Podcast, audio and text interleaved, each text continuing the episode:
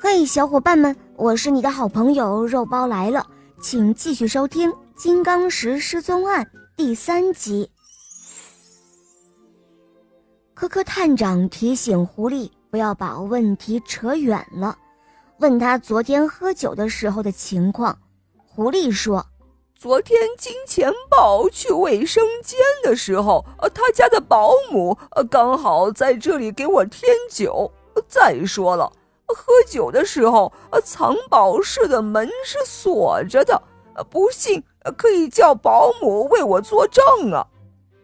于是朱小姐就去问保姆，保姆证明狐狸说的是实话，说明他没有时间作案。那么窃贼究竟是谁呢？科科探长一边在藏宝室中走来走去。一边苦苦地思索着，藏宝室只有西边墙上有一个窗子，桌子离窗子有一米多远，窗上还装有密密的铁丝防盗网，连麻雀也钻不进来。难道金刚石真的会自己飞走吗？朱小姐把科科探长拉到一边，轻声地说：“哦。”会不会是金钱豹自己把金刚石藏了起来，然后报假案诬陷狐狸，想要回二十万元，这样他就可以金刚石和钱都得到了。这样的案例以前是有过很多次的。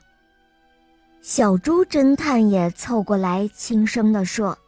现在用假金元宝、假珠宝骗人钱财的骗子很多，这颗失踪的所谓的金刚石，可能是狐狸拿来骗钱的假货。科科探长说：“金钱豹是百万富翁，在王国中是有身份的人，不至于为了二十万元而出此下策。”狐狸虽然狡猾，但是在金钱豹面前，他是不敢胡来的。再说，假的金刚石也不可能消失的无影无踪啊。就这样，整整一个上午过去了，金刚石失踪案毫无进展。下午又接着侦查调查，到了三点的时候。